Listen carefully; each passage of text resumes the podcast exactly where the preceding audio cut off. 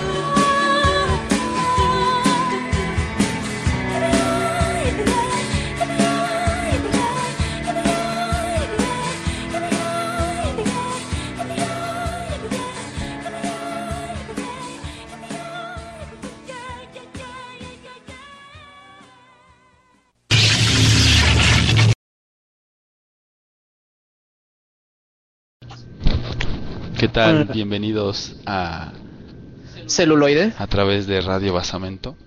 Mi nombre es Antonio Mendoza. Yo soy Roberto Uribe. Y hoy tenemos un programa muy muy padre. Hoy vamos a hablar de el primer género puramente cinematográfico, que es el género del western o películas de vaqueros. Así es. Y bueno, eh, pues escuchamos a Paula Cole con donde se han ido todos los vaqueros, precisamente para dar arranque a este gran género que tantos que tantas películas nos ha dado. Sí, y aparte de que es la base de muchas cosas que ahorita tenemos en el cine, ¿no? O sea, una de las aportaciones, digamos, técnicas es precisamente la introducción del guion. Claro, del guion ya como tal, como algo que se necesita antes de empezar a filmar. No, otra cosa muy padre que es el, el integrar dos, dos planos. No, el primero es el plano americano, que surge precisamente por la necesidad de que se vean las pistolas claro. en, en, en cuadro, y el segundo es el plano panorámico, Sí, también porque todas estas películas pues eran filmadas en pues en el campo, a campo abierto, tenían que mostrar las montañas, ponernos en el ambiente campirano y pues necesitaban de un plano que hasta entonces no, no existía. Ajá. Y bueno, este, ¿por qué el western es el género puramente cinematográfico? Am, pues Por eso, este, tenemos esta cosa que es. Sí. a ver, Bueno. tenemos unos pequeños problemas técnicos. Ah, bueno. Ok, bueno, el western, a diferencia de otros géneros que aparecen en el cine, surgieron precisamente puramente cine- cinematográfico porque no se basaban ni en drama, ni en comedia, ni en otras cosas que ya se habían hecho anteriormente en, en teatro y en otras artes o, o la danza. Claro que era la reminiscencia de los griegos, la tragedia, el drama y todos los subgéneros, y este género no existía hasta Así que se hizo la primera película de, de vaqueros, ¿no? Sí, y podemos dividir el western en tres grandes grupos. El primero que es el western clásico, que empieza desde 1910, que ya la industria del cine en Hollywood ya estaba bien establecida, o bueno, estaba en vidas. Pues ya tenían un molde, ¿no? Ya tenían una estructura Sí. de cómo hacer o cómo presentar las películas, ¿no? Sí, y de hecho es una muy interesante coincidencia el que hayan empezado por este lado, por el salvaje oeste, porque fue una cuestión como de supervivencia, como los cineastas iban huyendo de Nueva York debido a los golpeadores de Alba Edison, claro. decidieron establecerse en California para para tener un paso libre y huir a México. Así es, también además es eh, por el otro sentido, que es la exploración del oeste, ¿no? Que se llega mayormente al territorio conocido ahora como Estados Unidos, en la costa este, en precisamente Así Nueva es. York, y muchos de ellos querían hacer pues su hogar en el oeste, que había bandidos entre comillas y había también pues la gente indígena, ¿no? Las diferentes tribus, pero si ellos lograban sobrevivir, pues obviamente tendrían por ejemplo un terreno, un, pedazo es. de tierra. Entonces también son las dos, digamos, cosas que llevan que lleva el western implícito, ¿no? Tanto como historia como sueño o anhelo. Claro, ¿no? Y aparte que es el, el, el- el western, o bueno, esta idea del vaquero, es el primer referente de identidad que tiene el estadounidense. Porque, bueno, si, si sabemos todos nosotros, el estadounidense no tiene una identidad o no tiene una Sí, una cultura cuestión, una cultura, propia. ¿no? Entonces lo que le da identidad es precisamente esta cuestión del vaquero. Así es, y se identifica precisamente con ser ambicioso, ser, por ejemplo, como es una cultura altamente ma- machista, pues es como ser hombre, ¿no? De hecho, Sí. hasta mucho después empiezan a meter roles femeninos importantes. Sí, pero con carácter masculino. Así es, como ahorita lo analizaremos en cuando Más más adelante. adelante, cuando veamos algunas películas. No, otra cuestión muy padre es este, ah bueno, el, el atractivo, ¿no? La mayoría de las personas que gustan del western son hombres. Claro. Es un género puramente masculino, Mas- por lo mismo que volvemos que son los valores de un hombre que, que se forja, ¿no? O Sí. sea, todos vemos en las películas western que los, los protagonistas, sean buenos o malos, son muy masculinos, muy hombres, y por ejemplo, todos los que mueren y que son, digamos, o sea, carne de cañón, pues son gente que, que, que pueden ser hombres, pero que realmente son asociados con debilidad, o que son comerciantes, gente que, que tiene ciertos rasgos que, que no son puramente masculinos.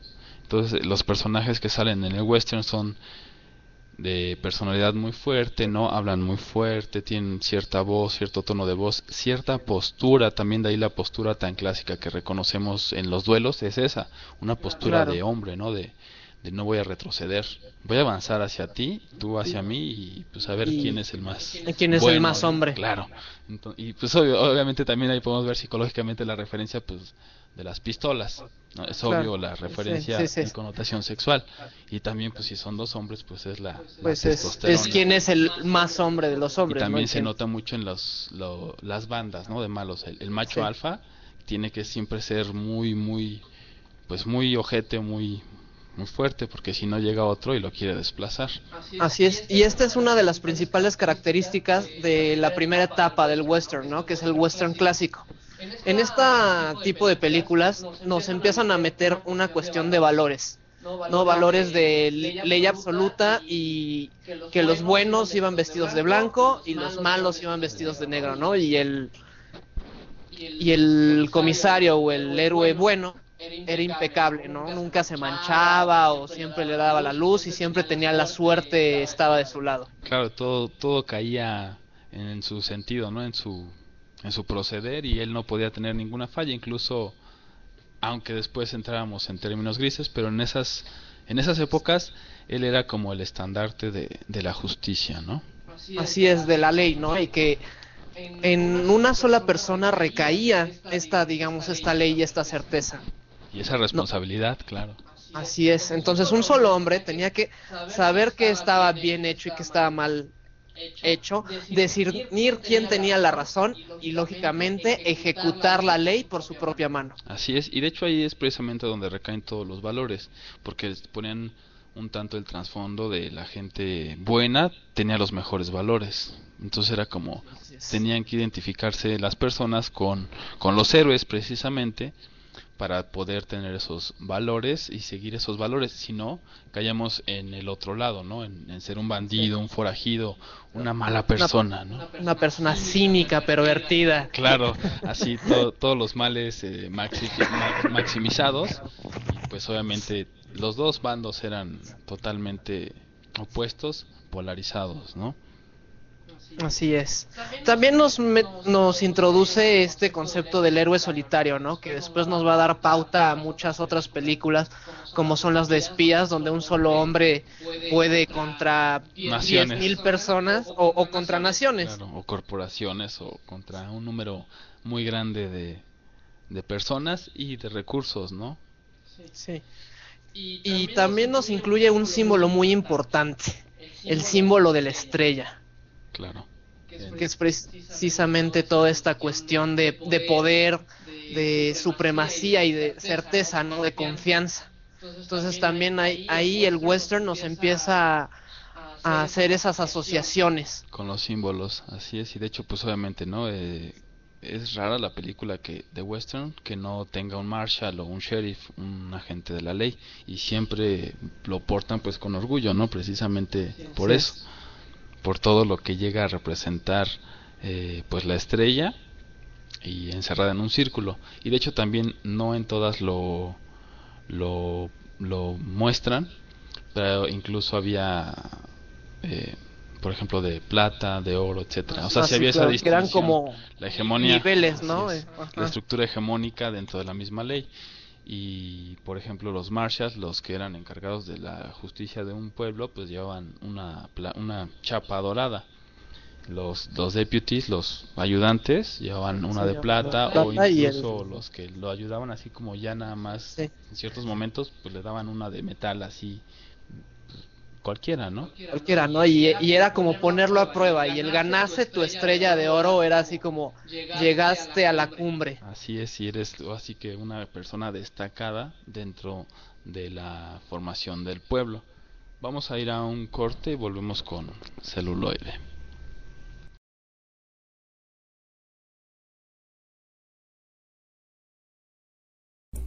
Celuloide, la otra perspectiva.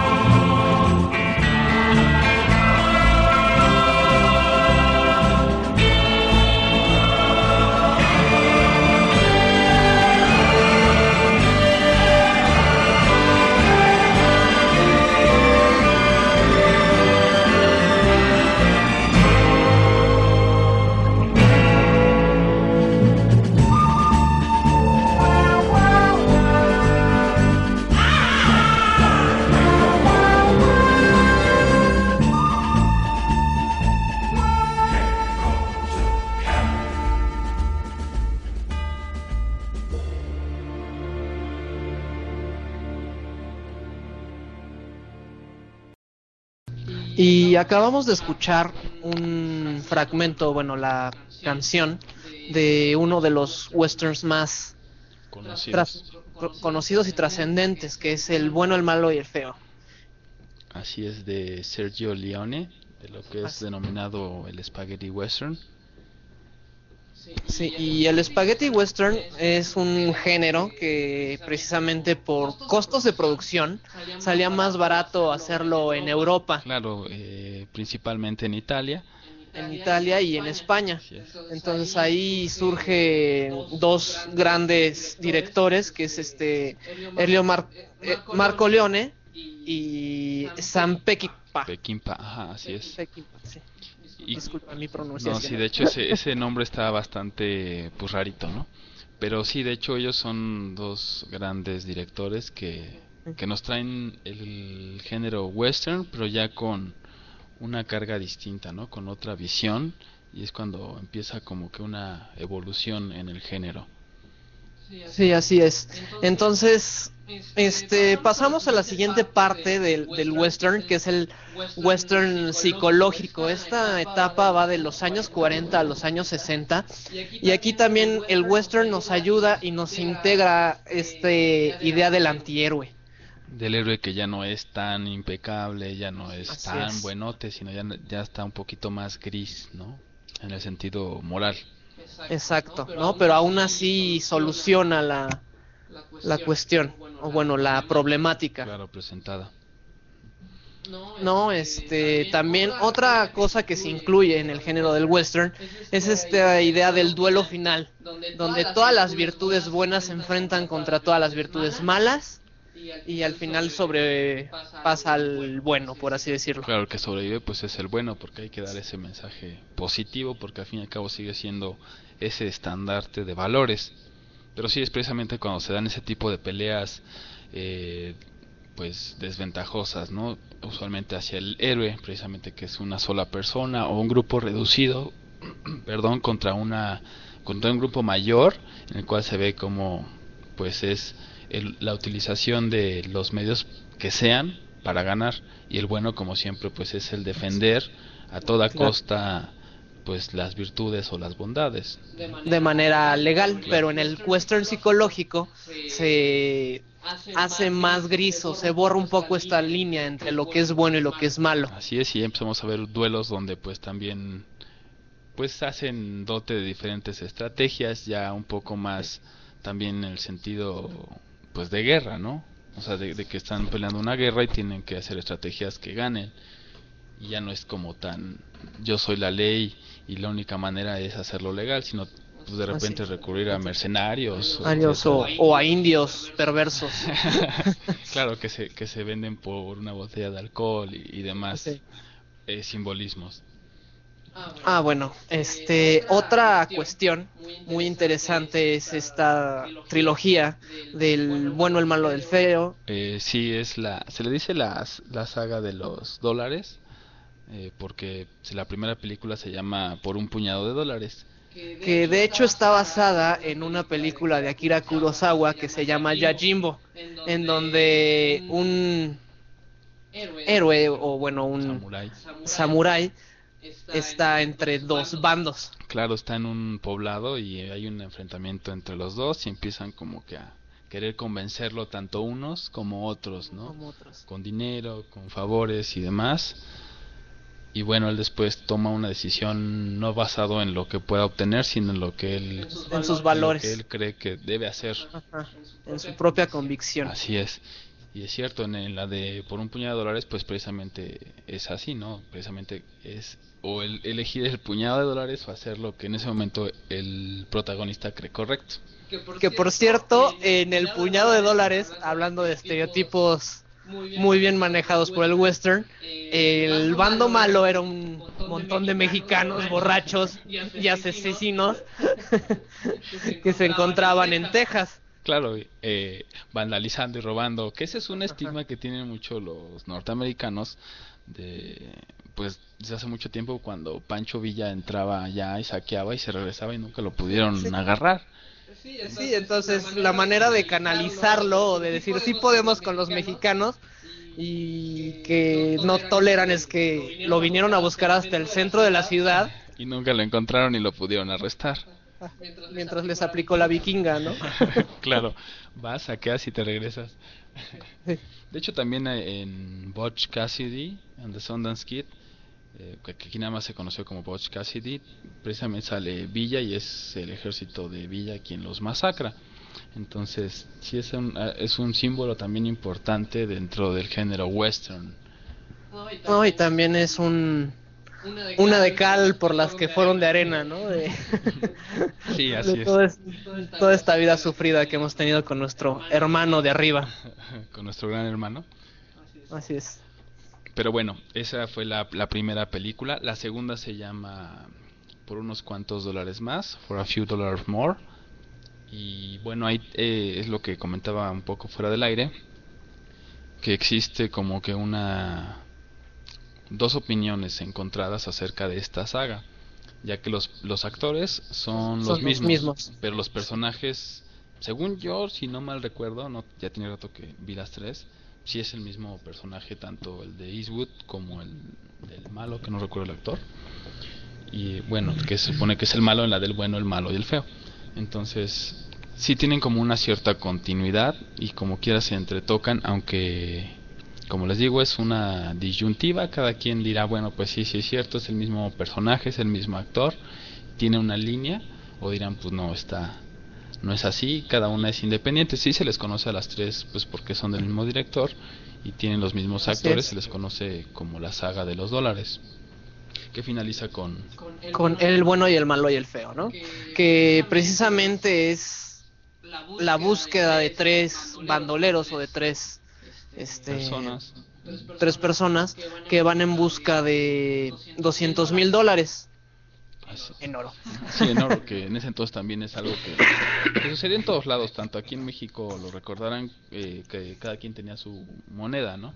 Los de Sí. Villa, los de Madero, etcétera. Entonces también allá pasó algo parecido. Similar, no- que quien produjo su propio dinero según el poblado, entonces ahí cada pueblo tenía su propia industria, por así decirlo, y la única moneda de cambio certera era el oro, claro. Que siempre vale y siempre ha valido. Este eh, western también, bueno, es un ejemplo, nos mete este estereotipo de la prostituta, pero es la prostituta no como la simple sexoservidora, sino que también es como este lecho materno. Sí, es, es una parte interesante que también no falta en, sobre todo en este género que estamos viendo que es el psicológico, que las prostitutas son como esas también confidentes, es- exactamente es como una protección después del sexo, usualmente se pone más bien la parte donde se está hablando con la prostituta, no tanto el, el hecho en sí, sino la parte que es como arroparse en ella, ¿no? Parce, y mientras la prostituta te cura las heridas. Sí, te atiende y te da, digamos, atiende esa parte también del hombre que es como la mamitis, ¿no? Que por muy duro que sea, pues también tiene ese lado pues, suave, ¿no? Por así decirlo.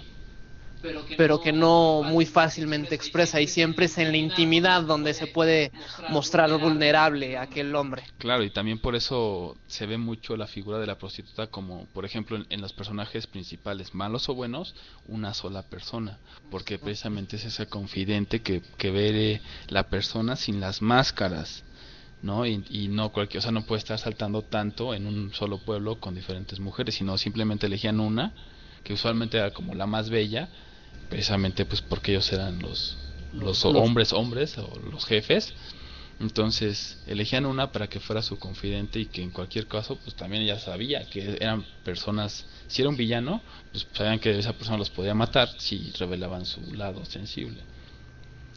Y que también está algo interesante eso porque pues es como aceptado también, o sea, entre la sociedad era muy aceptado eso.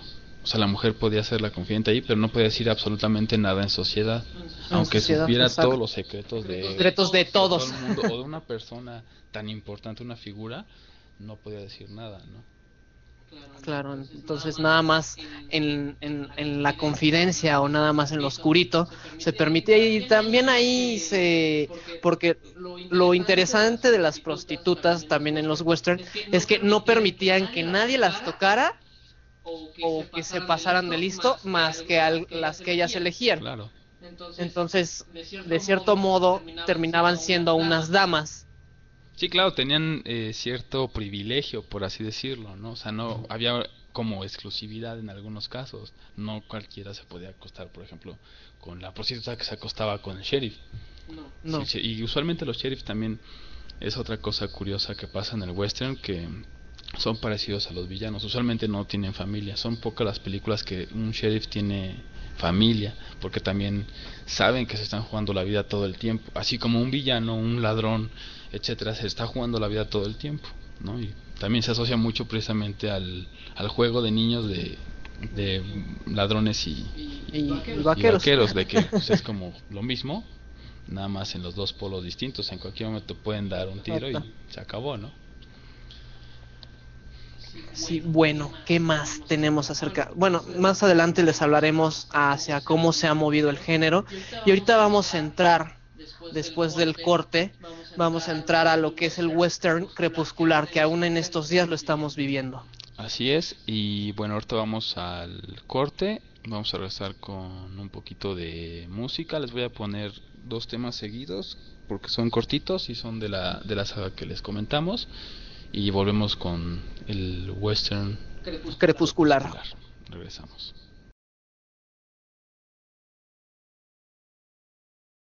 Celuloide, la otra perspectiva.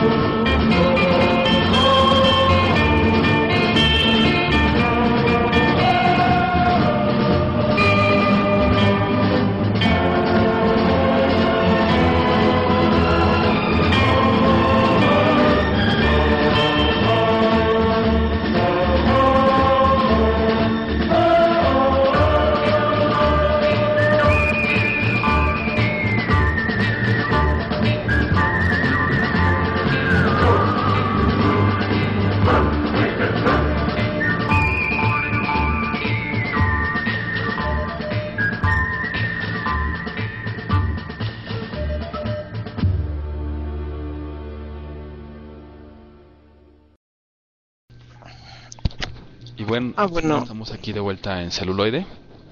Y vamos a hablar ahora acerca de la última etapa del western, que es el western crepuscular, ¿no? Que es a partir de los años 60 y aparentemente tuvo una muerte ese género en, en los años 70, ¿no? O bueno, también en los años 60 con la aparición de todas las ondas espaciales, ¿no? Ese se puede conocer como el el fin aparente del western. Así es precisamente de ahí su nombre, pues de crepúsculo, ¿no? De que es cuando algo se acaba. Y sin embargo hay como que mucho, bueno, de ahí muchos westerns se consideran así porque es como un querer resurgir, pero también sin tener el mismo boom que habían tenido pues prácticamente desde el inicio del siglo XX, ¿no? De 1910, como ya lo habéis mencionado, hasta 1950, finales de 1950, que es cuando más auge tenía y más potencia tenía. Así es. Entonces este western, este tipo de western nos habla mucho acerca de del progreso, de cómo la sociedad va evolucionando y que poco a poco el vaquero se queda atrás, se queda rezagado. Claro, pues esta, eh, en varios sentidos es la identificación, ¿no? Con el campo, con las rancherías, eh, la agricultura, el ganado. Cuando empieza a llegar el ferrocarril y todo este progreso, pues obviamente empiezan a quedar como rezagados, ya son parte del, del campo. Y, y lo principal del progreso pues, es, es hacer ciudades, ¿no? Es crear es. ciudades. Entonces eso era lo importante, ya era un tema muy recurrente en los western, el asalto a la diligencia y el asalto al tren. Claro. No, porque precisamente el tren era el representante del progreso, era donde venían las industrias, era donde venía todo aquello que el norteamericano soñaba, ¿no? El, el sueño americano en, en sus inicios y que precisamente era despojarlo de, de eso, ¿no? Precisamente era como también los, los dos valores del hombre, porque el hombre progresista se le ponía como una persona débil, que más bien usaba el intelecto, que eran profesionistas, abogados, cosas que realmente todavía no existían, sino que empezaban a surgir. Y el vaquero era un hombre que se había forjado a través de, du- de duras batallas, tanto ya sea siendo eh, vaquero tal cual en el sentido de llevar ganado, tanto como perseguir personas y sobrevivir a los a los indios, ¿no? Bueno, que los indios es muy general el sentido, Sí. sino a las tribus étnicas de esos lugares. Sí, porque existen los navajos, los pieles Sí, rojas. Apaches, Sioux, Los Apache, Lakota Sioux. y, y muchísimas tribus, que precisamente pues, ahí también son un elemento más que, que surge. Así es, los indios es muy interesante porque los indios con su pensamiento retrógrada, según el género western, intentaban evitar que llegara ese progreso. Entonces lo que hacía el, el vaquero era proteger ese progreso y dejando de lado toda esta cuestión cultural que podía aportar el, el indio americano. Claro, el nativo. Y que de hecho es donde también entran algunos westerns como a dar otra mirada y no y te ponen a los nativos norteamericanos eh, pues un poco más realistas. Digo, siempre está como un poco metido ese estereotipo de que eran salvajes con piedras y hachas y arcos y nada más. Pero hay otros hay otras películas que un poquito más adelante vamos a hablar de ellas que meten al, a la persona indígena de Norteamérica como algo importante y como no como un malo de caricatura sino como lo que eran y lo que son o sea personas humanos que también tienen que comer tienen eh, cosas que temer y demás no y también era una vida Una, una dura. visión distinta del mundo. Claro, también su cosmovisión es totalmente distinta a la, a la norteamericana que viene de, de los inmigrantes, ¿no? Porque al fin y al cabo ellos también son norteamericanos, incluso habían estado desde antes en esa región, en ese territorio. Pero sí son el choque de esas dos, Dos visiones. del mundo. Sí, pero bueno, regresando un poco a esta onda de del western crepuscular, tenemos dos ejemplos. Uno es el de los siete magníficos, que también está basada en Akira Kurosawa. que son los siete samuráis, donde siete guerreros independientes, cada uno con habilidades y carismas muy distintos, se unen para proteger un pueblo mexicano. Fíjate que en ese sentido yo no he visto Los Siete Magníficos, tengo que verla, precisamente porque dije, bueno, pues es lo mismo pero con pistolas. Entonces, pues tuve un poco de reservas, ¿no? Y eso que también el género western me gusta mucho, pero sí este es una película que Que vale mucho la y pena. que ver. aparte es, es, eh, forzosa, digo, cuando empezamos a ver el western es lo, o sea, es una de las que más sale. Temáticas, sí. Y de hecho son dos, es el, Los Siete Magníficos y el regreso de los Siete Magníficos. ¿Cierto? Que de, No, de hecho el no sé quién sea el director de las dos y este estaba precisamente preguntándome eso porque bueno, igual sabemos eh, de Sam Peckinpah, de Leone, también de Haraway que ahorita veremos en, en la versión de True Grit de 1969 y este siempre hay como que también ciertos directores que son muy emblemáticos por la visión que presentan o por el auge que tuvieron, ¿no? También es, la otra cuestión. sí, claro. Entonces, este. Otro western que vale mucho la pena mencionar con respecto a esta idea entre lo rural y el progreso es el de 800 balas. Digo, este rompe un poco con lo que hemos estado hablando del, del western gringo, porque este es un western español dirigido por Alex de la Iglesia, que yo creo que es uno de los directores más destacados en, en España. Sí, de hecho del mundo, o sea, del, del cine independiente y también incluso en incursiones eh, más comerciales, ¿no? No, y precisamente él retoma toda esta onda del spaghetti western que se hizo en España y crea un pueblo ficticio que se llama Texas Hollywood, donde se supone que ahí se filmaban todas las películas de, De vaqueros. de vaqueros, ¿no? Y el abuelo tenía ese estilo de vida y de repente llega el progreso y quieren destruir el pueblo, una onda de empresarios para hacer un centro comercial y unos departamentos. Entonces aquí nos marca la lucha del abuelo con su nieto por conservar ese estilo de vida. Esos valores también y pues precisamente que lo representa el abuelo, ¿no? Sí, no que es esta visión vieja de un hombre anciano que ya no corresponde al mundo. Al mundo como es concebido por la tecnología, el progreso y las ciudades, ¿no? Que es Ajá. precisamente esa esa comparación que también mencionabas eh, hace unos momentos en, en Toy Story, que es precisamente el- la lucha de o el simbolismo de no de lo que se esperaba como nación eh, siendo vaqueros y lo que empieza a llegar como progreso. como progreso. Entonces ahí ven que Timmy deja en la primera película, Tommy, ¿no? Timmy, bueno, el, ni- el niño. El niño. Ya después nos, nos Este- corregirán nuestros nuestros Sí, escuchas. sí. Este, primero está con lo del vaquero y después llega el, astronauta, que es precisamente, que de hecho en la 2, en la película 2, este, surge esta frase que le dice el apestoso Pete.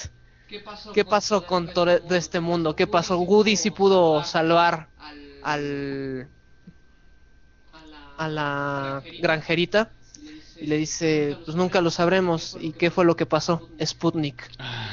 sí, claro, pues es emblemática porque pues precisamente cuando empieza la carrera espacial en la década de los 50 también empieza el western a irse hacia lo que estamos hablando que es el crepuscular que empieza su su caída Su caída. ¿no? Entonces ya siguen encontrando westerns, pero ya no eran los éxitos de taquilla que eran en los años 50. Y también otro referente muy padre es en la 3, cómo empieza la 3, precisamente con esta cuestión emblemática de Woody y, y Buzz protegiendo el tren. Oh, ok, no es que yo no he visto la 3, entonces por eso me quedé. Es que hay algunas que no veo que salen y las veo años después. También es como una política personal que que se va el boom de las cosas y entonces ya lo puedes como que apreciar un poco porque bueno yo creo en que tenemos como una esencia colectiva entonces también si lo vemos en el boom de repente no lo vemos realmente desde nuestra propia perspectiva pero bueno es un detalle personal No, y lo entiendo. O sea, de repente hay películas que uno tiene que esperar que ver, ¿no? Para verla, digamos, de una manera neutral o recibirla mejor y no dejarte llevar por la euforia. así es eso es a lo que me refiero vamos a un corte y volvemos con más de celuloide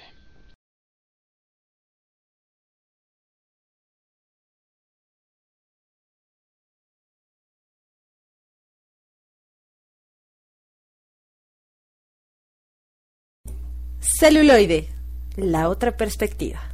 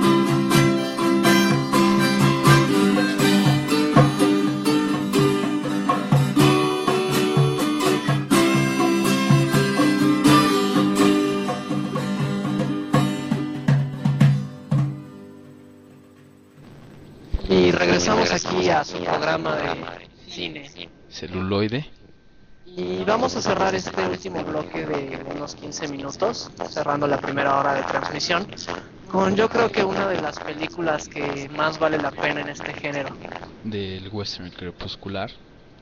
que es la historia de Billy Garrett y Pat Garrett y Billy Pat, the... sí, Pat Garrett y Billy the Kid. Así es. Es que los confundo porque como eran tan amigos ellos dos, Sí, que de hecho es precisamente donde está toda, todo el nudo dramático, ¿no? Sí. De que es una relación de amigos que es separada por la por ley. la ley. Entonces, prácticamente Billy the Kid puede hacer lo que quiera, cuando quiera, mientras no se meta con, con Garrett. con el representante de la ley. Y de hecho esta, bueno, ya hablamos un poco del señor, es Sam Peckinpah y es de 1973, Tres, musicalizada completamente por Bob Dylan. que es un magnífico autor, mag- eh, tanto de las líricas que hacen sus canciones como musicalmente. Y aparte un gran poeta. Así es, de la generación hippie, beatnik y de toda esa reminiscencia. Entonces, con ese, con esos eh, datos técnicos, ya esperemos que tengamos su atención para, bueno, no despedazar, sino desmenuzar un poco a la historia de Pat Garrett y Billy the Kid. También, ya antes de meternos en materia, lo interesante de esta película de Sam Peckinpah es que él introduce el gore al género, a este género. Así es del western. Porque la mayoría de las escenas de balazos y eso era nada más la explosión o se veía muy rápido y veías caer al... Sí, era más bien como teatral, todavía tenía esa reminiscencia teatral el cine, sobre todo en este género que como ya hemos dicho era incipiente, no se conocía. Entonces las, los disparos pues había el humo, así demasiado humo, que sí sacan humo las pistolas por la pólvora, pero era demasiado humo y nunca se veía realmente cuando impactaban las balas a, a las personas. Y es precisamente en esta película donde Peckinpah introduce la cámara lenta. Entonces puedes ver el tiroteo y ve- puedes ver cómo sale la sangre de la boca del vaquero. Cómo sale del agujero de la bala, Así es. y se ve incluso o sea, la reacción corporal, porque antes pues, como no se veían los cuerpos, no se veía lo que hacían las balas de alguna manera, pero con él, con Peckinpah, lo que hace es eso, o sea, te mete precisamente en el ambiente violento de, de los vaqueros, del viejo Exacto, este. ¿no? Que realmente lo que coincidía matar una persona. Entonces, pues se supone esta historia es de que Pat Garrett y Billy the Kid eran amigos desde siempre. Hasta que Billy the Kid, por eso es Billy the Kid, porque empieza a matar muy joven. Desde niños, sí. Este, y eso lo lleva por una vida de crimen y, y cinismo. Y de perversión, como dicen, ¿no? Que te manejan mucho de, de robar y tomar lo que, lo que desees cuando desees sin que nadie te lo impida, o hasta que alguien te lo impida. que en este caso es Pat Garrett, ¿no? Que es como hasta cierto punto la conciencia de Billy the Kid. Hay varios momentos donde están juntos Billy the Kid y Pat Garrett en el bar o en ciertos momentos y Billy the Kid quiere hacer de las suyas, pero está Pat Garrett, entonces le dice, güey, no porque te metes en broncas conmigo. Claro, es como, o sea, piensa un poco las cosas antes de hacerlas, porque recuerda que yo soy la ley y, empieza como que también la tensión, ¿no? De, Sí. de Billy the Kid, de decir, bueno, pues yo también estoy un tanto harto de que me, de que no me deje ser como soy y que bueno, él le había elegido pues, su camino y Pat Garrett hace lo mismo y sin embargo tienen también la, la ligadura de la amistad. La amistad, que, que bueno, como todos los western termina En un Ah. tiroteo. en un tiroteo. Pero antes de llegar al tiroteo final hay una escena muy interesante donde vienen persiguiendo a, a Billy the Kid de otro pueblo y precisamente Pat Garrett sale a su defensa. Y de hecho aquí, bueno, me gustaría mencionar que el señor James Coburn es Pat Garrett y Chris Christopherson es Billy the Kid. Que bueno, Billy- eh, Chris Christopherson ese entonces pues estaba joven, bueno, más joven, ¿no? porque es una persona que ha estado también muy metido en el género de western, sobre todo en el crepuscular, y es una figura también emblemática. Pero sí es cierto que, que en esa escena lo, lo defienden, es como diciendo, déjame ver primero qué sucedió, le daba el beneficio de la duda a, a Billy, ¿no? Billy the Kid, pero pues bueno. Al final termina un tiroteo bastante bueno. Que podemos ver precisamente, eh, pues eso, ¿no? Toda la violencia, los, las cámaras lentas, se vive el tiroteo de una manera muy distinta a como por ejemplo las películas del género anterior, que eran, como les digo, más teatrales, más... pues no eran tan violentas, entonces no te metían tanto a la historia del western. Aquí empieza eso y sí puedes ver cómo caen, cómo sangran, cómo se retuercen del dolor, porque pues si se dan cuenta y observan que ahí es el tip de Sí. la semana, pues en las películas más realistas pues Eh, bueno, en todas, perdón, los disparos iban al, al, Al pecho. torso. Ah, bueno, sí. Entonces muchas veces entraban en el estómago y eso no es una muerte inmediata. Entonces en las películas de antes, en los géneros anteriores, o los subgéneros anteriores, eso no se veía. Entonces, pues, X. Pero cuando empieza Sam Peckinpah a meter más eso, pues se ve, o sea, lo doloroso de una bala en el estómago y que no te mueres realmente inmediatamente. No, y eso es así como la última patada, ¿no? Que tiene el western crepuscular, porque se empieza a manejar mucho la cuestión del morbo en el público. ¿Cómo? Sí, o sea, precisamente porque el público busca, digamos, esa sed de sangre, esa ansia, esa necesidad de ver sufrir al otro, pero alejado, o sea, Sí, claro. Con la pantalla de por medio. ajá, exacto. sin la identificación completa o la identificación conveniente, ¿no? Porque hay momentos en que nos identificamos con los personajes y la trama, pero en que nos podemos separar o mentalmente nos separamos de lo que es más fuerte Que de hecho todos nuestros conocedores de cine necesitan saber que este efecto se llama pantalla tamiz, que es precisamente la que nos libera del trauma, porque sabemos que toda esa cuestión agresiva queda atrapada en la pantalla, entonces nunca nos va a llegar a nosotros. Y es así como podemos generar este nexo empático con los personajes y también disociar. Claro, hacernos hacia atrás en el sentido psicológico de, de cuando algo es muy fuerte. También por eso el cine, por ejemplo, el cine francés eh, utiliza mucho el shock, ¿no? O sea, te trata de, de que no hagas eso, o sea, de que no te logres disociar. Y es mucho, muy agresivo claro. por eso, y su violencia es muy cruda, muy de cerca para que te metas, y aunque te quieras salir, pues ya estés tan metido que una de dos, sales del cine como pasó con Irreversible y, Así otras, es.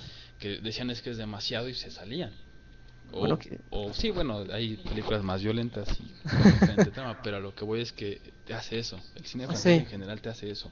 Es métete, pero si te vas a meter, Realmente. comprométete con lo que vas a ver y no tampoco así como, ay, mejor me hago para atrás porque me tocó una fibra, ¿no? Sino es como en el sentido del arte de, de que te quiere mover y quiere que ese, ese movimiento no se detenga. Y que de hecho también ahorita lo vamos a ver en, en las películas que vamos a mencionar en esta segunda hora. Vamos a hablar un poco de, de ciertas películas para, para que pues, vean esa otra perspectiva que... Y, y- y- y todo lo que te, te puede dar el western, ¿no? Y las reminiscencias en otros En otros géneros. en otros o en géneros. otras películas, claro. Como por ejemplo... Star Wars es una gran reminiscencia del western Así de la- es. Sobre todo en, la, en el personaje de... de Han Solo, ¿no? De hecho, en cómo cómo encuentran a Han Solo, ¿no? Lo encuentran en una cantina, lo encuentran arreglando sus tratos y Incluso es un- cómo porta su blaster, su láser, ¿no? ajá, su láser, cómo lo porta, cómo, cómo carga y cómo actúa, ¿no? Mientras se enfrenta a este mundo de caballeros Jedi donde todas las espadas luminosas y todo ya es muy, Muy avanzado tecnológicamente. muy avanzado, él sigue aferrándose a este estilo de vida, ¿no? De, Sí, claro, de hacer tratos, de, de buscar su forma en el universo, que era lo mismo que hacía el vaquero, ¿no? Buscar su forma en el viejo oeste y sí, de hecho el halcón milenario es un caballo gigantesco, ¿no? Porque saben que está huyendo de, de todas partes. Que también es otra cosa que pasa en los western, que los caballos también eran parte importante. Digo, si bien podían escapar en cualquiera, usualmente tenían un caballo, el cual era su, Su fiel amigo. su, su amigo, su compañero, digo, hasta que lo mataran, obviamente, o pasa algo Sí. fuera de lo normal. Entonces también esto nos regresa a que la naturaleza era aliada del vaquero. Así es. La naturaleza, en este caso el vaquero, tenía su aliado y siempre lo apoyaba el ambiente. Así es, ahorita vamos a volver con ese pensamiento. Celuloide, la otra perspectiva.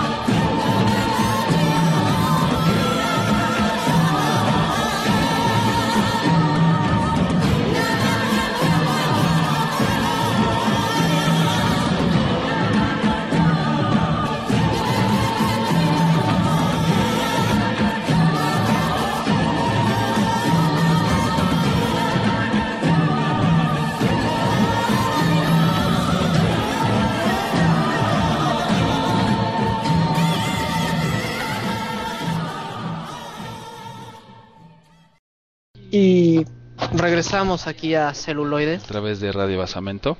la otra perspectiva. Así es. Bueno, pues cerrando la idea que se quedó antes del corte y antes de entrar a esta peli a esta canción de Navajo Joe, es como el vaquero en esta vida tan rural se aprovecha del campo de batalla, por así decirlo. Sí, de la naturaleza. Es, la- es, es un aliado realmente en, en todos los sentidos. Estratégicamente, pues en los terrenos altos, las montañas, eh, cuántos eh, emboscadas no hemos visto en los westerns que haya apostados gente en, en un cañón o en los, eh, en los riscos contra alguien que va pasando por los canales. Sí, ¿no? Y esto lo podemos ver muy, muy padre, eh, muy bien reflejado en la recomendación de hace 15 días que era la de Rango. La, la película animada, ¿no? Sí, que espero la hayan podido ver y que entiendan un poquito más de todos los referentes, ¿no? De los cuales se basa esa. esa película. Y también, de hecho, en esto mencionando el tren de pensamiento de la naturaleza y el cowboy, también hay, creo que de eso es de lo más rescatable en el sentido humano Sí, y del, del género. Sí, decir, ¿no? De que no atacas a la naturaleza, sino que la naturaleza necesitamos de ella. Así es, que es algo que es parte de nosotros y que hay que de alguna manera como cuidar, ¿no? O sea, y también por eso el Sí. vaquero se opone al progreso, porque empieza con el ferrocarril a destruir o a, a imponer algo y ya no ya no son rancherías, ya no es ganado, ya no es agricultura, sino son cosas mecánicas que ponen encima, ¿no? Y que que sí pueden traer ciertas cosas eh, también positivas, pero cambian drásticamente a la naturaleza, ¿no? O sea, el estar eh, explotando con dinamita para sacar, Sí, eh, para- vaya, en lugar de ya estar excavando a la antigua, pues lo, la minería, digamos, de alto riesgo con, con dinamita.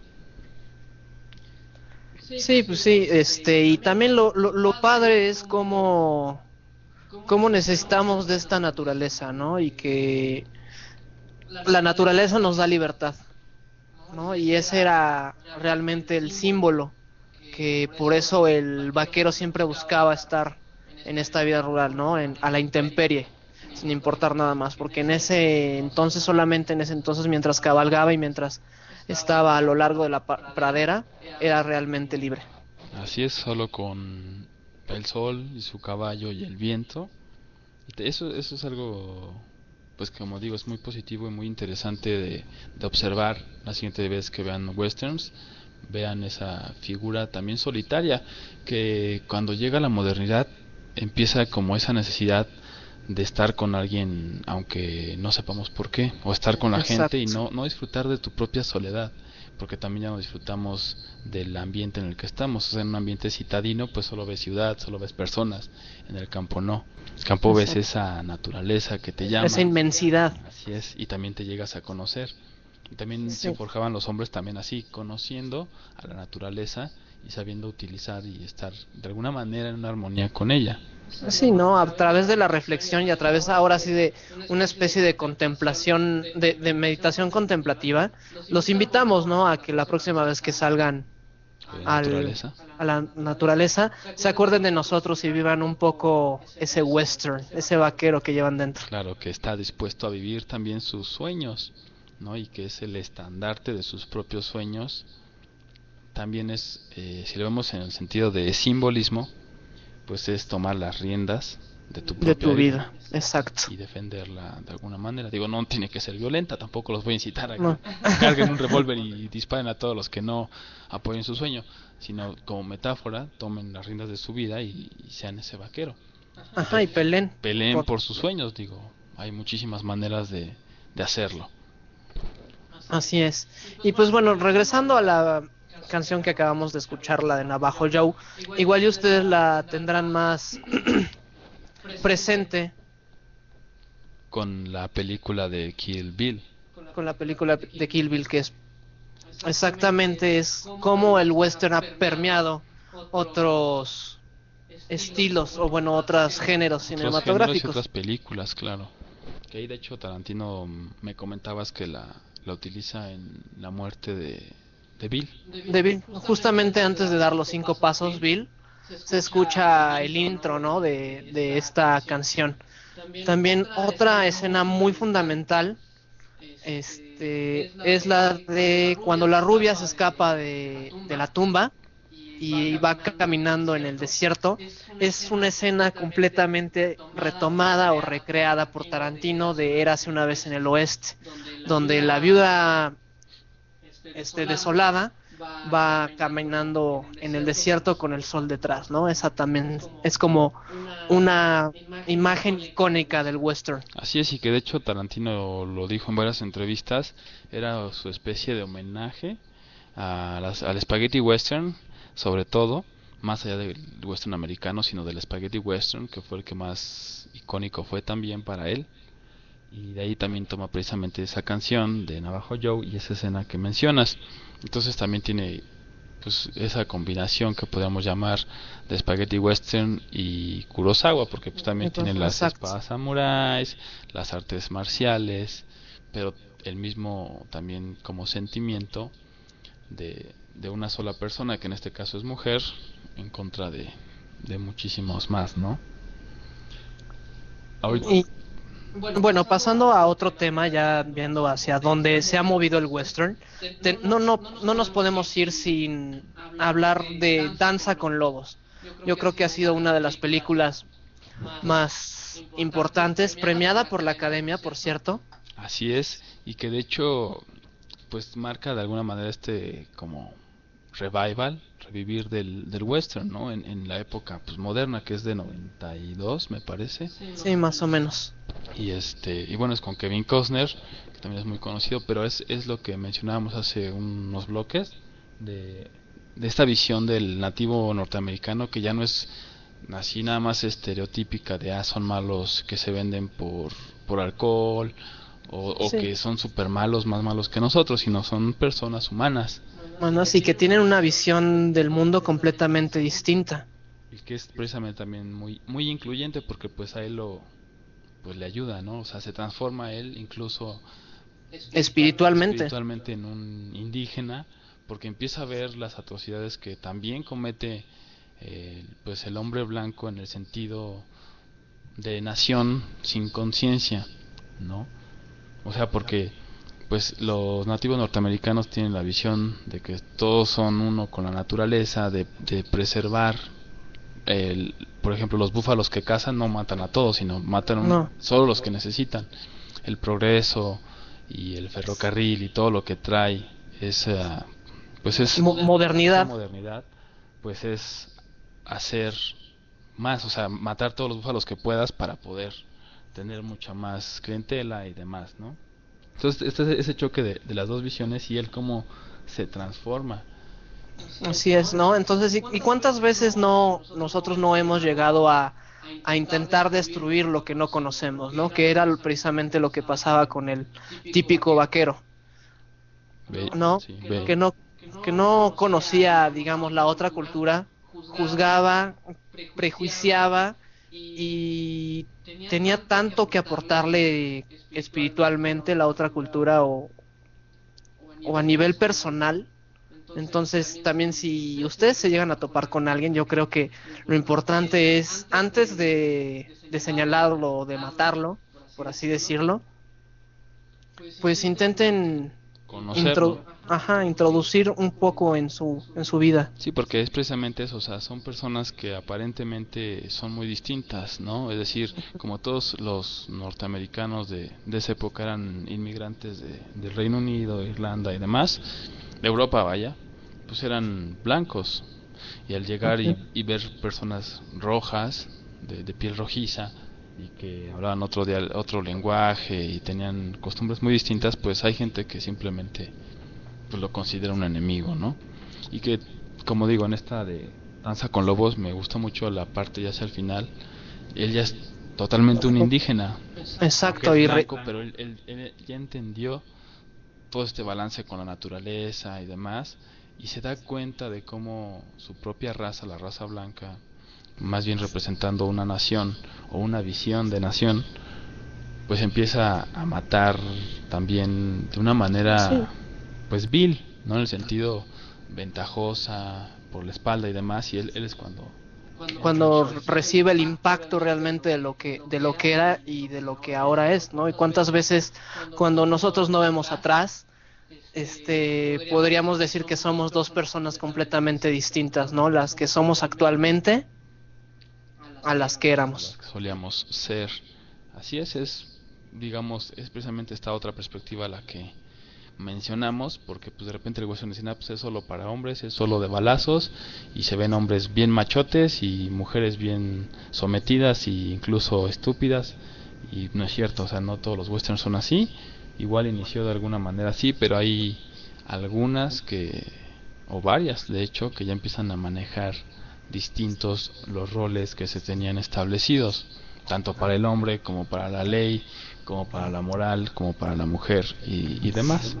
No, y como ya nos vamos adentrando a esta cuestión más de viajes personales y de conocimiento propio, yo creo que sería el buen momento para hablar de la película del topo, que precisamente es un western psicodélico, pero el oeste es simbólico. Claro, de hecho, pues es. Ahorita vamos a ir a un corte, vamos a regresar con, con el topo, que es dirigida por Jodorowsky, que pues ya con eso también van a tener como que una imagen mental de lo que vamos a empezar a hablar. Eh, volvemos ahorita después del corte. Celuloide, la otra perspectiva. is dead. And now it's my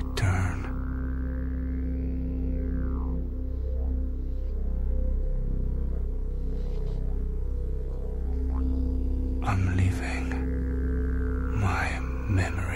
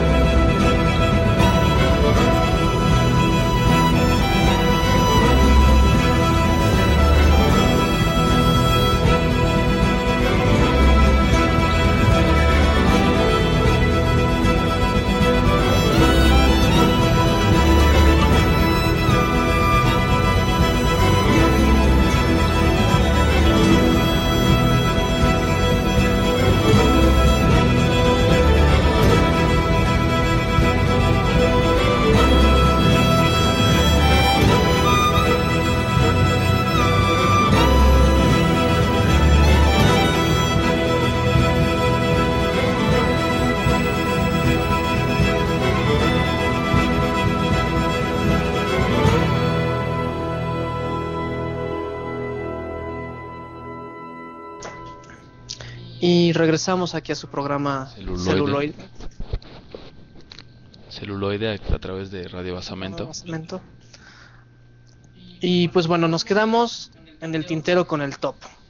Aquí nos introducimos a una cuestión muy muy psicológica y muy psicodélica porque esta película está llena de metáforas y de trascendencia y de conocimiento personal. Así es de, sí, también trascendencia espiritual, todo este lado de conocerse a sí mismo y trascender, la percepción normal que tenemos. Entonces, pues tenemos el personaje de- del topo que es representado precisamente por Alejandro Jodorowsky, en el cual él atraviesa un desierto y tiene que superar o matar a tres sabios. Así es que de hecho los sabios representan sus sus limitaciones, ¿no? Sus Exacto. temores y limitaciones y que por eso tiene que hacer un recorrido y el desierto, bueno, en diferentes culturas representa pues lo que no está definido porque pues uno ve un desierto y no ve nada, o sea, no ve nada estructurado normalmente. No, y aparte también todas estas cuestiones que uno podía llegar a alucinar en el desierto, para algunos eran revelaciones. De hecho, bastantes tribus, este, pieles rojas y así, necesitaban hacer ese viaje dentro del desierto que iba relacionado con la con el consumo de ciertas sustancias psicotrópicas. Claro, de ciertas plantas, entre ellas el peyote, la ayahuasca, salvia divinorum, para inducir un estado de trance y una modificación a la percepción de, los sentidos. ampliando tu conciencia Así es, entonces es, es un, un viaje en los dos sentidos, físico físico y espiritual. Entonces, de hecho, aquí es, eh, bueno, hablábamos de una como ancla o una cadena a otra película que también es un western que se llama Blueberry o Renegado, Renegade, porque bueno, es, es francesa.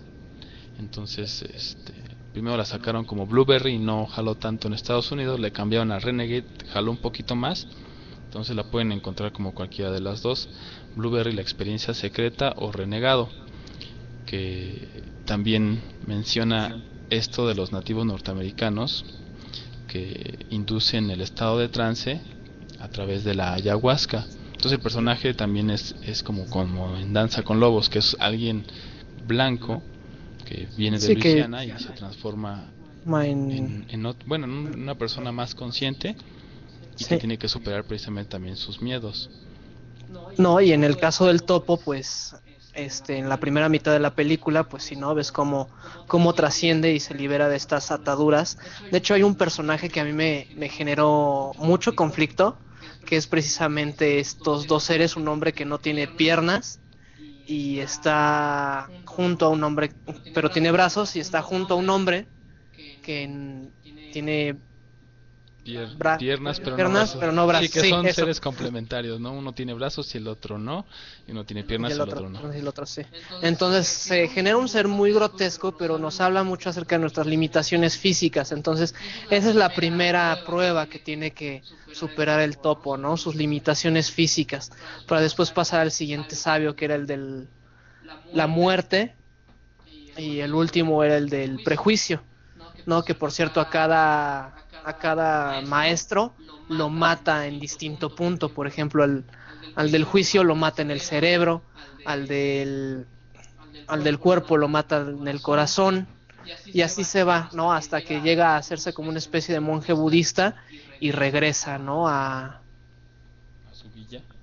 a su Bueno, villa, casa. pero ya está completamente cambiada y de hecho tiene un final muy interesante el topo.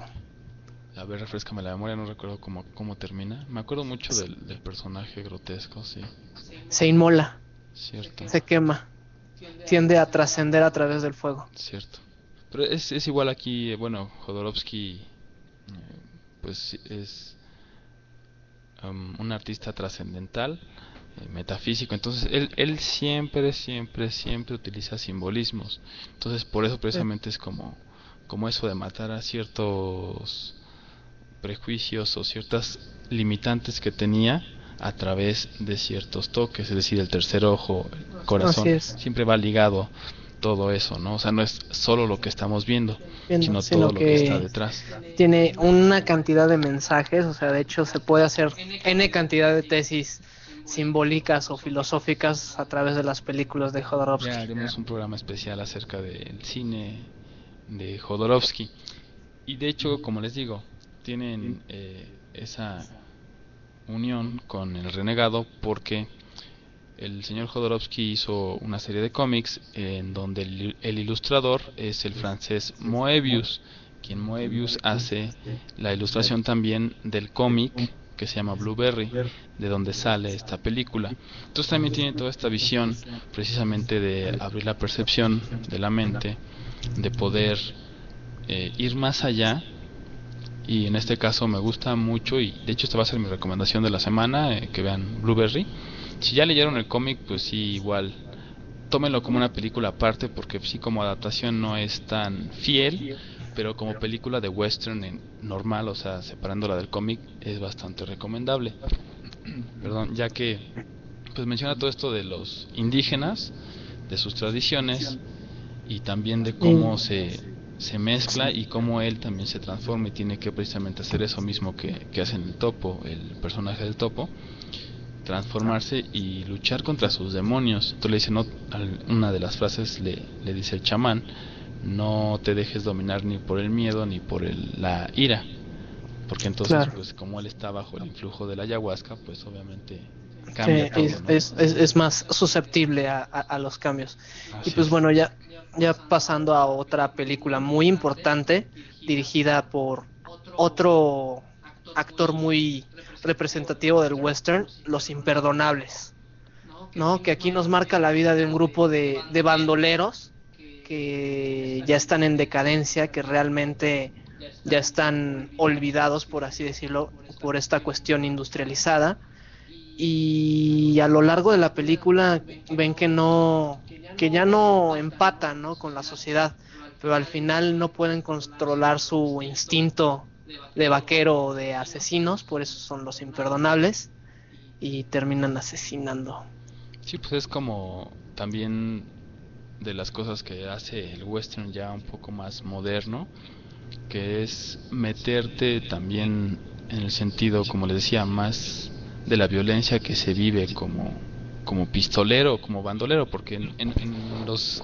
eh, en los inicios del western pues era como, ah, yo quiero ser vaquero y era algo muy bueno para hacer, pero no se veía todo ese trasfondo que, que tiene, o sea, como mencionabas hace rato, de, de matar a alguien, o sea, no es tan fácil llegar y matarlo y ya, ¿no? Sino también ahí empieza toda la carga psicológica, toda la carga social que tiene ser un Sí, que- forajido o un pistolero, incluso ser agente de la ley, pero vivir igual, o sea, un pistolero tal cual puede ser o bandolero o puede ser sheriff Claro. o de la ley, entonces es sí vivir completamente de acuerdo con, con la pistola en la mano y estar siempre dispuesto a morir, a matar o morir, tal cual. Entonces aquí se ve también mucho eso, ¿no? De cómo es la vida que llevaron y cómo no es fácil tampoco retirarse porque es lo que se convierte, ¿no? Lo que han hecho toda su Sí. vida.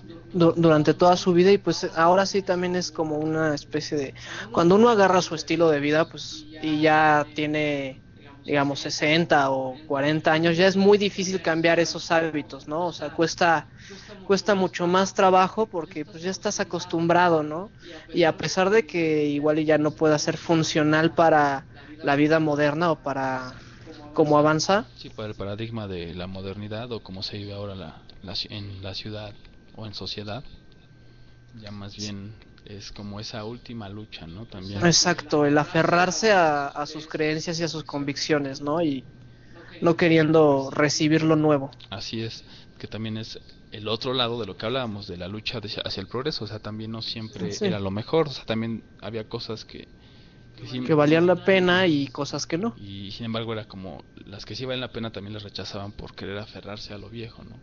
Entonces Exacto. también es tener esa pues, ese discernimiento entre lo nuevo y lo viejo. Y que de hecho aquí bueno salen dos grandes actores también en, en los en Los imperdonables, que es este Gene Hackman y Morgan Freeman.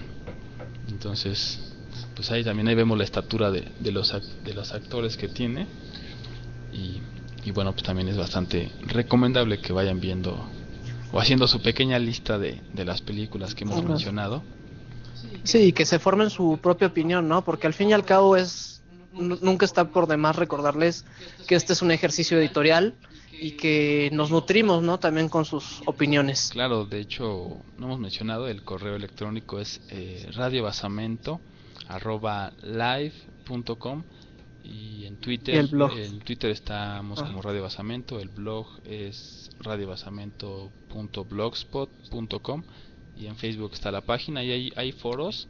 Eh, también estaría padre que se metieran y dijeran, bueno, este, pues, eh, Estoy de acuerdo con ajá, esto o nos no. dieran sus propias críticas también de, de las películas, de los temas que hemos estado hablando. Igual digan, ah, queremos que hagan un programa especial de Ah. cierto género o de cierto actor o de cierto director y demás. Y bueno, pues, empezar también esta retroalimentación que es bastante indispensable para, pues, para cualquier práctica artística, ¿no? Sí, y bueno, también este Clint Eastwood ha sido, yo creo que ahorita es de los mejores directores que hay y cómo ha ido evolucionando, ¿no? Pasar de, De ser de la de ser vaquero a ser director de filmes de vaqueros, no, y no solo de vaqueros, ¿no? hecho También está y ha dirigido muchísimas películas. Uno creería que es un vaquero más y que hace películas de vaqueros y no tiene. digo, la de Million Million Dollar Dollar Baby, Baby, claro. que es muy muy cruda al final. Pero es que él también, o sea, se formó haciendo cine, entonces también Sí, conoce sí, y se dio la oportunidad también de dirigir. Entonces también eso ya habla de una experiencia de Sí, más claro. de 20 años, ¿no? Vamos a un corte y volvemos.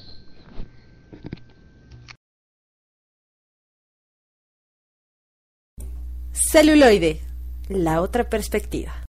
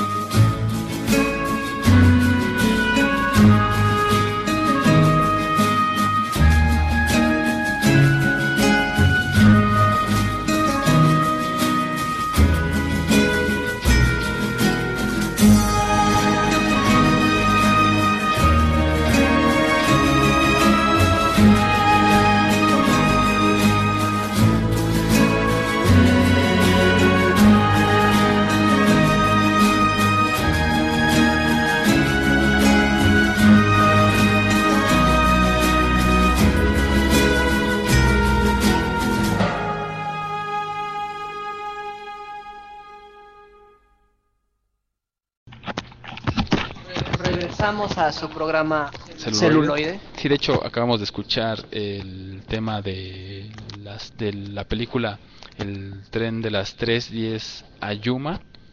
que es nuestra siguiente película de la cual vamos a hablar, donde Russell Crowe es el bandolero más bandolero, el más malo de los malos. Así es que hasta de verlo se les caen los pantalones hasta los más hombres, según decían.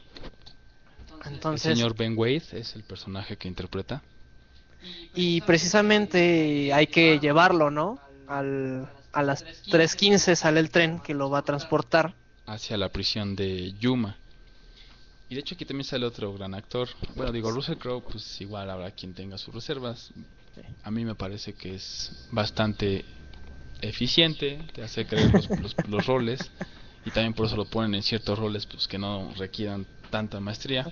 Pero bueno, está el señor Christian Bale, que sí Bale es, que- sí es muy... Yo sí lo considero uno de los grandes actores de la Sí, es época. muy polimórfico, o sea, desde el maquinista, que pues muchos sí se quedan así Sí. con, con el ojo cuadrado, ¿no? Al verlo. Que por cierto, véanla. Sí, es otra recomendación de la casa. Y después verlo, por ejemplo, en Batman. Batman o en The en Prestige. Prestige, o sea, y aquí también es, o sea, totalmente todo lo es contrario, camaleónico, porque, o sea, no sí. es el, el héroe o no es un, un personaje muy fuerte, es más bien No, al contrario, es un granjero el cual... que, que prefiere no pelear, ¿no? Y que, y que prefiere pues, cuidar a su familia, más, más precavido. Entonces rompe con todo lo que hemos visto, o como lo hemos visto en otras películas, Pero precisamente por sus deudas se ve arrastrado a... a llevar a, a este bandido. Y de hecho ahí también es, volvemos un tanto a lo de Pat Garrett y Billy the Kid. Claro. Porque bueno, ellos no eran amigos de la infancia como Pat Garrett y Billy the Kid, pero a través de la película se forma un lazo muy fuerte de amistad. Se llegan a conocer tan profundamente Sí, que al final pues es, es, es pues, muy dramático, ¿no? Eh, Sí, claro, la, la, la solución, porque lógicamente, o sea, el personaje de Russell Crowe sabe que el- sus compañeros forajidos lo van a ir a rescatar, ¿no? Y también es una de las razones que no quieren nadie llevarlo, porque saben que sus compañeros que son igual de malditos que él, claro, y también muy hábiles con las pistolas, pues saben que, que van a ir por él y que es inevitable. Incluso de hecho Ben Wade trata de, de persuadir a Dan Evans, que es el personaje de Christian Bale, diciéndole... de que, o sea, de que, de que se salga, de que está a tiempo, de que él tiene una familia a la cual cuidar y él se reniega. Sí, precisamente por, por esta protección a su familia, porque la deuda estaba súper endeudada, o sea, ya no, ya no encontraba otra salida y es porque toma ese trabajo, ¿no? Que es prácticamente su sentencia de muerte. Así es, pero también ahí está lo, lo, o sea, podemos decir que ahí combinamos los tres géneros que hemos visto, porque también están todos los valores. Al final su hijo que llega con él le bueno le dice que no tiene que hacerlo o que él se va a quedar porque todo el mundo se echa para atrás al ver que llegan los compañeros la banda de, de Ben Wade y el único que se planta pues, es el personaje Dan Evans que es interpretado por Bale. Entonces es el estándar de decir es que yo no yo no voy a ceder Ante el... porque es lo que yo tengo que hacer y es lo o sea es lo que debe hacerse. O sea son los valores. Aunque yo no soy la justicia estoy representándola en este Tanto- momento. Aunque me van a pagar exacto. más bien es como decir yo soy bueno y yo estoy Bueno, por y, estos y valores. hasta las últimas consecuencias, ¿no? Con mis valores. así es y bueno el, el, el desenlace pues es es magnífico eh, cuando llega la mano derecha de Ben Wade que es interpretado por Ben Foster que también es alguien que ha estado en muchas películas de comedias románticas y que aquí sale en un villano malo, que así, sí, se lo crees, o sea, sí sale muy bien. Y bueno, no les vamos a contar para los que no hayan visto, pues tienen que ver ese desenlace en los Sí. últimos 15 Que, que, minutos. que vale mucho la pena, o sea, es... Sí, realmente es Desgarrador. Sí, a mí realmente sí me movió varias fibras, o sea, te quedas así, ¿no? O sea, si te metes a los personajes, sales con, con el nudo en la garganta y es realmente una muy, muy buena película.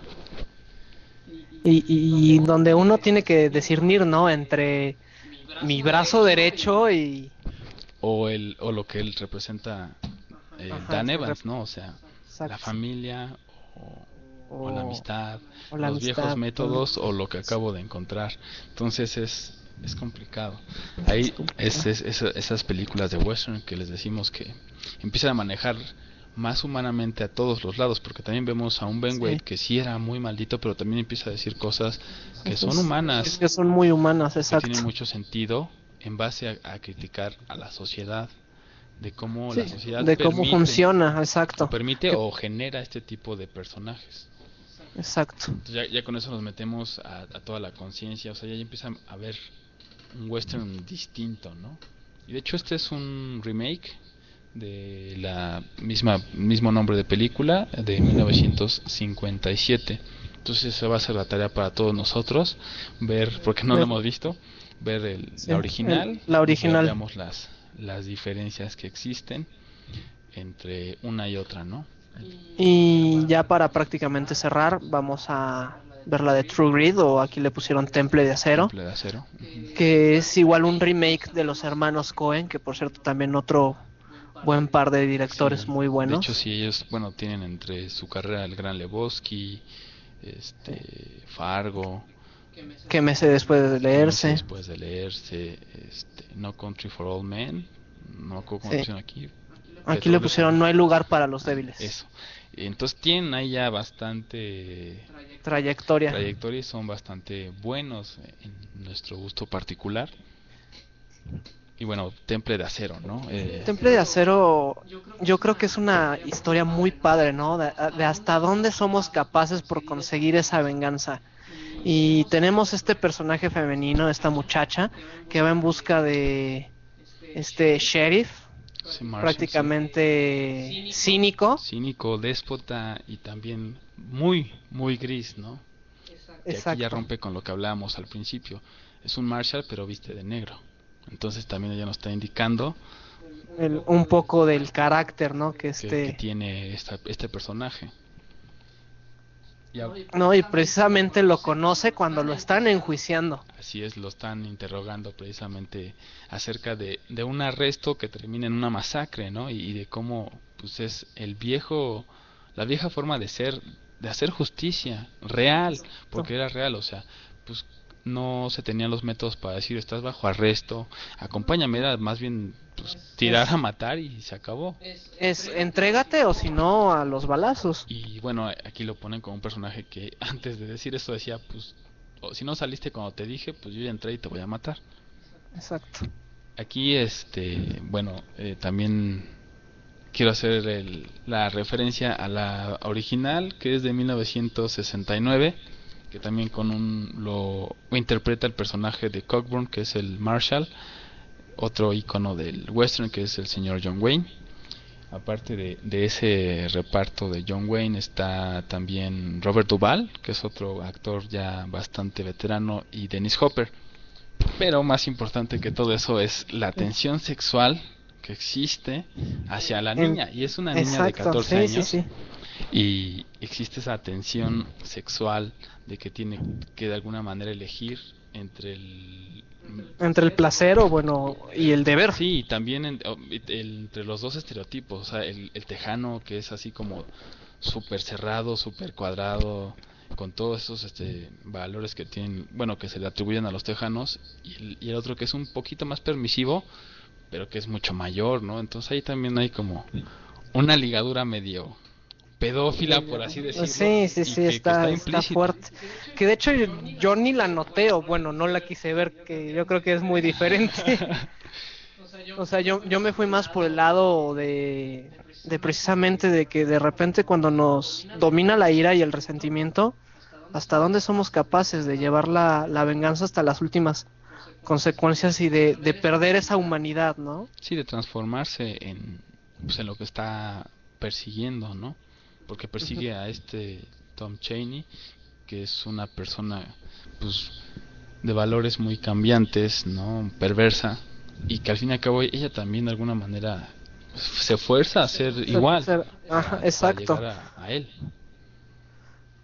¿no? Y tenemos la, la comparación, digamos, en esta nueva versión de, de True Grit, el personaje de la niña sí es muy femenino. O sea, realmente vemos cómo, cómo cambia, a diferencia de la película original, que es prácticamente una machorra, digo. sí, sí, por- sí. Es que de hecho se me hizo a mí muy curioso eso, ya que pues la presentan con cabello corto, los rasgos que tiene son más bien masculinos, no le ponen vestidos tal cual, o sea, sí, lleva una falda todo el tiempo, pero o sea, no dejan ver los atributos que hacen que una mujer se distinga como una mujer.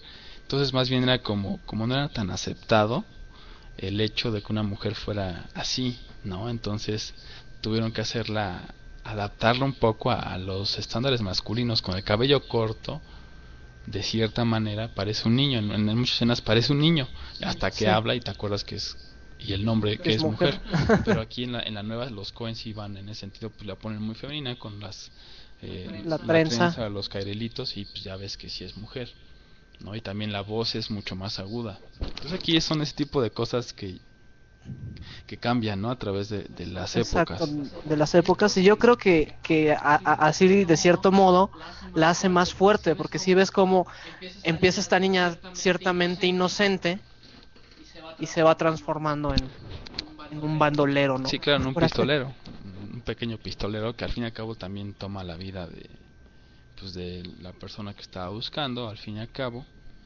Y también la otra referencia es que en las dos existen, bueno, el guion es el mismo.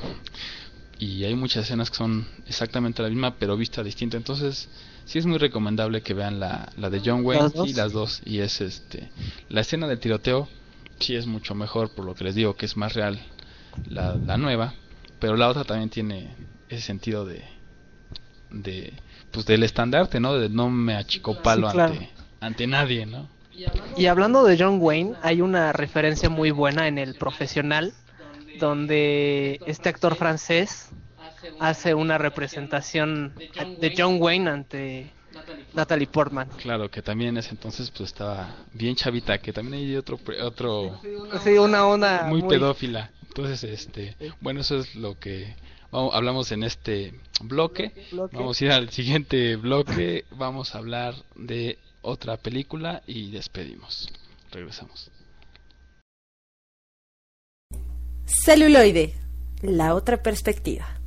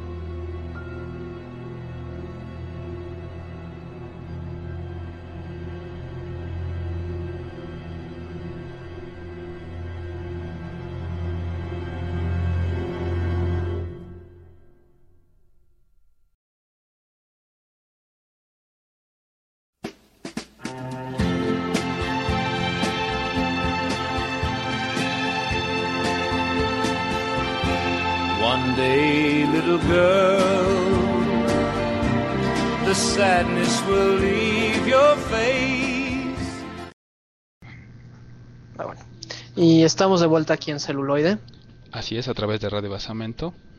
la otra perspectiva. Y bueno, aquí les puse un cachito de del soundtrack de True Grit de la primera, de la nueva. Y ahorita la que eh, les puse el intro de la de 1969. Y nos quedamos hablando de esta cuestión pedófila, ¿no? Que de repente salen las Sí, películas. es, es eso algo que yo siempre me pues me trato de fijar, o sea, los simbolismos, una vez que uno conoce los Sí. simbolismos, se empieza a detectar este, estas cosas que de repente pasan desapercibidas. inadvertidas, pero que entran dentro, bueno, pasan a formar parte del subconsciente de cada uno. Así es, y que se quedan de alguna manera ahí. Entonces, por ejemplo, eh, ahorita fuera del aire hablábamos de la escena de True Grit en la, de, la nueva de 2010, cuando el Marshall Cockburn, que es interpretado por Jeff Bridges, es- Actorazo. Así es, este, él que ya dice que ya no van a poder encontrarlo después de la acción de, del, del Ranger de Texas. Ella se acerca a este Ranger y le toma la mano y le dice, este, creo que me equivoqué de hombre, lo debe haber elegido usted. Y digo, se, se, se entiende que está hablando del negocio de, de, de elegir a, a quien iba a casar a, a Tom Cheney, pero también deja como que ahí en el subconsciente pues Otro tipo de relación. Así es. Y que también es algo que, que sí meten un poquito más en la de, irónicamente, en la de 69. Ahí sí se nota cómo le dicen tal cual, como el, el Ranger de Texas le dice que le iba a dar un beso. A cambio de... No, a Sally se le Bueno, iba a dar un beso y que y que bueno, no se lo dio porque no lo vio apropiado, pero pero sí mencionan un poco más esa carga sexual que existe entre entre los dos hombres que también de hecho la escena cuando compiten y esa tensión es por la niña, o sea, cuando se empiezan a hacer los chistes de los tejanos y el tejano se ofende, le dice, usted solo quiere hacerme verme mal ante la señorita. Y entonces empieza como que ese ego de macho, ¿no? De yo tengo que demostrar, Exacto. igual no exista tampoco la connotación, o sí, pero sí está como que el ego de macho de que no puede ser uno tonto ante una mujer. Sí, esa es otra, ¿no? Y también como la búsqueda de la mujer dentro de este género de sentirse protegida. Claro. De hecho, aquí, qué bueno que lo mencionas, eh, podemos saltar a, a la película de Appaloosa, que es dirigida por Ed Harris y actuada por él mismo y Viggo Mortensen. También está Renée Zellweger, donde precisamente se ve eso, una mujer que no es prostituta, pero sin embargo busca la compañía del macho alfa. ¿Para qué? Pues para su protección, ¿no? Porque la vida no era fácil en el oeste para una mujer. O sea, si no estaba casado, si no era prostituta, o sea, ¿qué más podía hacer, no? O sea, Exacto, no, no tenía, o, o- o bueno, volverse prácticamente hombre. claro, volverse una bandolera, pero con rasgos masculinos. Entonces no había como que la cabida para una mujer tal cual, sino era bajo esos dos estándares muy específicos, ¿no? Que era o romper la ley o romper la moral, en el sentido de prostitución, o estar casada, o buscarse a quien la cuidara, que aquí en Apalusa lo, lo meten mucho. Que esta mujer, interpretada por Renée Zellweger, se enamora o enamora al Marshall, que es Ed Harris, pero a la vez también coquetea con su, su deputy, que es Viggo Mortensen, como para ver si se muere uno, pues ya Uno, tengo... pues, tengo asegurado al otro. Así es. Entonces, eh, Pero pues no nos topamos con mujeres así en la vida, ¿no? Digo, sí, claro, es, es también, o sea, de repente me voy a atrever a hacer este comentario ya que pues muchas mujeres creen que el género de western es muy masculino y que tiene toda esta carga machista implícita y que nosotros la aceptamos tal cual, pero tampoco ven el rol ma- eh, el rol femenino que ellas pueden también de repente adoptar, que es ese de mujer sumisa que no puede hacer otra cosa más que buscar un hombre. Y muchas dirán, bueno, yo no, pero hay otras tantas que no se dan cuenta que así es como Sí. como son. como viven, ajá, exacto. Entonces ahí, ahí está como la- los valores no solo aplican para un lado, sino para todos lados en la sociedad, porque para eso son ese tipo de valores, ¿no? Sí. Y pues bueno, ya aquí en la recta final, a punto de despedirnos, nada más agradecerles su, su sabia compañía, eh, recordarles nuestros medios de comunicación, que es el blog, el Twitter y el Facebook, Así es. y cerramos con las recomendaciones de la semana. Así es. Bueno, de mi parte les dejo bastante tarea, ya Sí. que pues como les digo, True Grit me pareció muy buena la, la de 2010, pero sí es necesario, no necesario, pero es agradable ver eh, la de 69 para poder tener un contexto mayor de todos estos simbolismos que les eh, mencionamos. Y la otra es la de Blueberry, la experiencia secreta y que va con, con el topo. Yo, por, por mi parte, yo les dejo este el topo, la de Pete Garrett y Billy the Kid, que vale mucho la pena verla y analizarla, y una cuestión alternativa en Cineteca Nacional que se llama El Anticristo, que es una lucha de poderes entre un terapeuta y su esposa, la cual sufre de crisis. y como después se empiezan como que a mezclar las los dos problemas, más bien los problemas entre los dos, ¿no? Exacto. Pero bueno, Entonces termina siendo una cosa muy fuerte, muy degradante, por eso degradante en el sentido de, de pérdida de valores, ¿no? Y de lucha de poderes. Y por eso su nombre, ¿no? Anticristo. sí, claro, es precisamente pues otro símbolo, ¿no? Lo que representa el Cristo y lo que representa el anticristo, no tanto como el demonio, sino ¿no? Con morir esa en contra de esos valores, ¿no? De amor y de universal, de compasión y demás. Entonces, así es. eh, pues los dejamos en, con la canción del final de los créditos de Apalusa, precisamente, de un grupo que se llama Mod Crutch. Se llama la canción Scare Easy. Ya, ya tienen su tarea. La próxima semana Una cine de espías. Así es, vamos a ver género de espías, vamos a ver pues, obviamente a James Bond, Jason Bourne, entre otros tantos íconos de este género. Y pues bueno, esperamos sus comentarios en todos los medios que tenemos. Y nos despedimos. Yo soy Antonio Y Mendoza. Yo soy Roberto Uribe, Y nos agradó que nos acompañaran este mediodía a 2 de la tarde. así es, Mod Crutch, Scare Easy.